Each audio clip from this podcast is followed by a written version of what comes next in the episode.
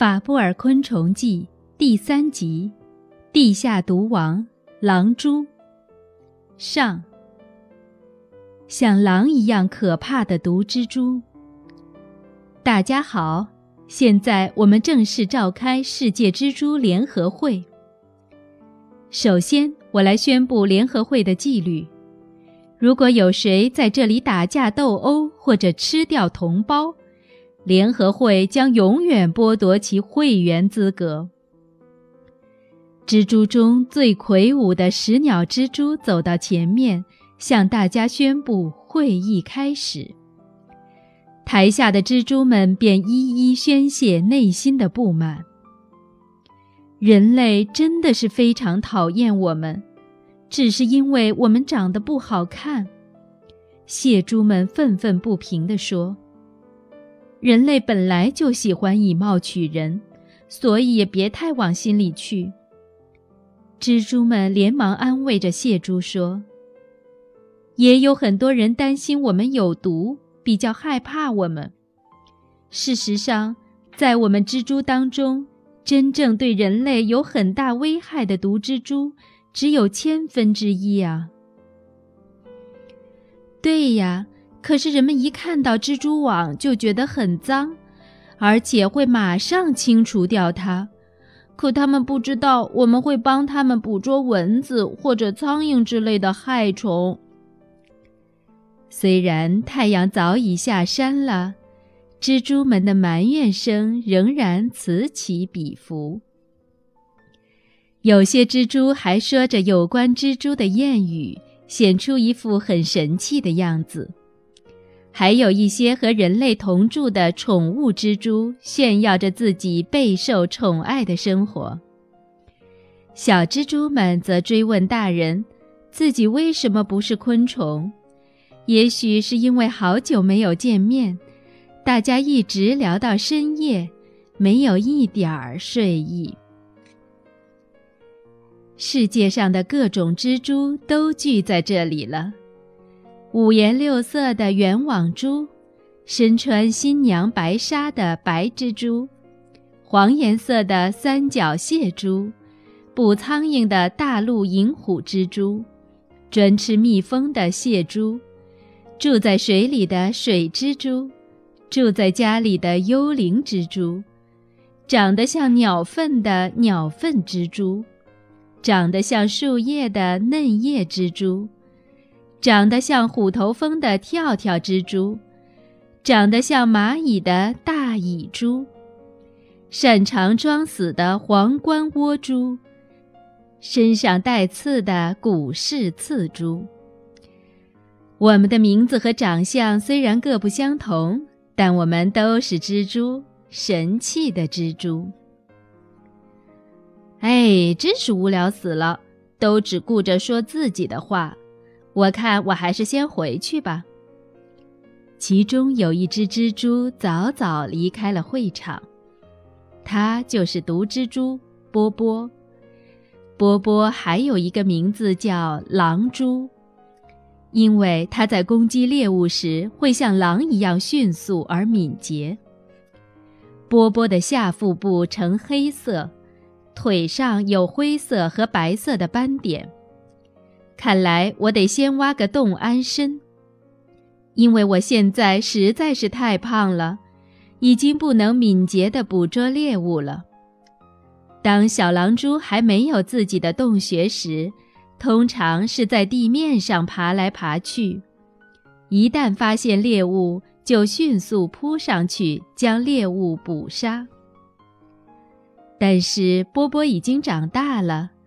肚子变得又圆又大，它再也不能像小时候那样矫健了，所以只好挖一个小洞躲在里面，等待猎物自己送上门来。像波波这类的毒蜘蛛并不会结网捕猎，而是在地上挖一个洞穴生活。除了狼蛛之外。地蜘蛛和梨蜘蛛类也会住在地下的小洞里。波波找了一块又硬又干燥的粗糙的土地，那里只有杂草和石子。对于波波来说，贫瘠而荒凉的土地简直就是完美的天堂。波波为了盖房子，开始挖起洞来。现在该差不多了吧？波波从洞底向上看着天空，他终于完成了像井一样的深深的洞穴。波波的家离地面约三十厘米深，而且他在洞穴的底部又向水平方向挖了一个小房间，好让自己能够躲在这里等待猎物上门。不过这还不算大功告成，还有很多地方需要好好的装修一番。波波首先在洞穴的入口处筑起一面圆形的防护墙，他用腹部抽出来的蜘蛛丝编织沙土、稻草和树叶，立在入口周围，做好伪装。然后他开始将蜘蛛丝抹在入口处及洞穴的墙壁上。这样，除了可以防止墙壁上的泥土掉落，也能在猎物出现时沿着蜘蛛丝迅速地爬出洞穴，就像人类踩着梯子往上爬一样。哎，好饿呀！真希望马上就有猎物上钩。波波非常有忍耐力，在猎物没出现之前，即使是几天几夜不吃东西，也会安然无恙。等了好几天，终于有一只牧蜂出现在波波的洞口附近。嗡嗡作响的牧蜂看到了一个洞穴，便好奇地探头向洞里张望。这里怎么会有个小洞呢？难道是幼虫挖的吗？牧风偷偷地爬进了洞口。好，是个大家伙，我得一口拿下。但是波波绝不轻举妄动，那家伙还带着可怕的毒针呢。别急，等待时机成熟再偷袭也不迟。波波躲在洞穴的拐弯处，一面心里暗暗盘算着，一面静静地盯着牧蜂的一举一动。眼看时机成熟了，波波突然飞快地爬到洞口，一口咬在了牧蜂的脖子上。啊！哎呀！牧蜂还没有来得及使用自己的毒针。就一命呜呼了。牧蜂的脖子上有一根连接胸部的重要神经，波波的这一口直接咬断了那根神经。哈哈，我仍然是一个可怕的、敏捷的猎手啊！波波赶紧将死掉的牧蜂拖进洞穴里。如果波波咬住的不是牧蜂的颈部，而是腹部或者胸部的话，情况又会怎样呢？想必脾气倔强的牧蜂会在洞内嗡嗡地乱飞，不停地挣扎。这时，波波根本无法阻止它。最后，牧蜂一定会用毒针蛰波波，波波也会因此而死掉的。不能一举成功，就会丢掉性命。真是一场惊心动魄的捕猎呀！从那儿以后，波波用同样的方法捕获了许多猎物。凡是来到洞穴的家伙，一个也不漏掉。因此，森林里开始出现关于波波的传言。听说，在这个森林旁边的沙地里，住着一只可怕的毒蜘蛛。被它咬上一口，就连挣扎的机会都没有。森林里的昆虫们听到有关毒蜘蛛的传闻，个个都吓得浑身发抖。过了几天，有一只小田鼠刚好经过波波的洞穴附近。嗯，这是什么？里面有什么呀？好奇的小田鼠把自己的鼻子探进波波的洞穴，嘘嘘地闻着洞里的味道，还不停地用鼻尖试探着。波波立刻发现了它。嗯，这家伙是谁呀？看起来不像我的猎物啊！竟敢入侵我的洞穴，绝不能轻饶了他！波波飞快地爬上洞口，用力地咬了一下小田鼠的鼻子。哎呀，好痛啊！小田鼠不停地揉着鼻子，边哭边跑回了家。尽管小田鼠的妈妈细心地照顾着小田鼠，但是第二天的晚上，它还是不幸地离开了世间。从那以后，森林里的小动物们更加害怕波波了。虽然有的小动物不太服气，哼，不过是个一口就能吞进去的小家伙罢了。但是，万一倒霉的话，就会像小田鼠一样了。波波的恶名越传越远。当妈妈真不容易。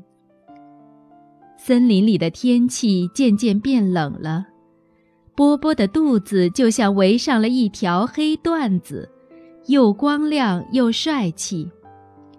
波波躲在洞里偷看着洞外的动静。他那两只大眼睛和四只小眼睛像宝石般闪闪发光。不过，因为洞里太暗了，无法看清楚波波的另一双大眼睛。波波现在正在寻找适合自己的新郎，可是为什么他的表情像狩猎似的，紧紧地盯着洞外呢？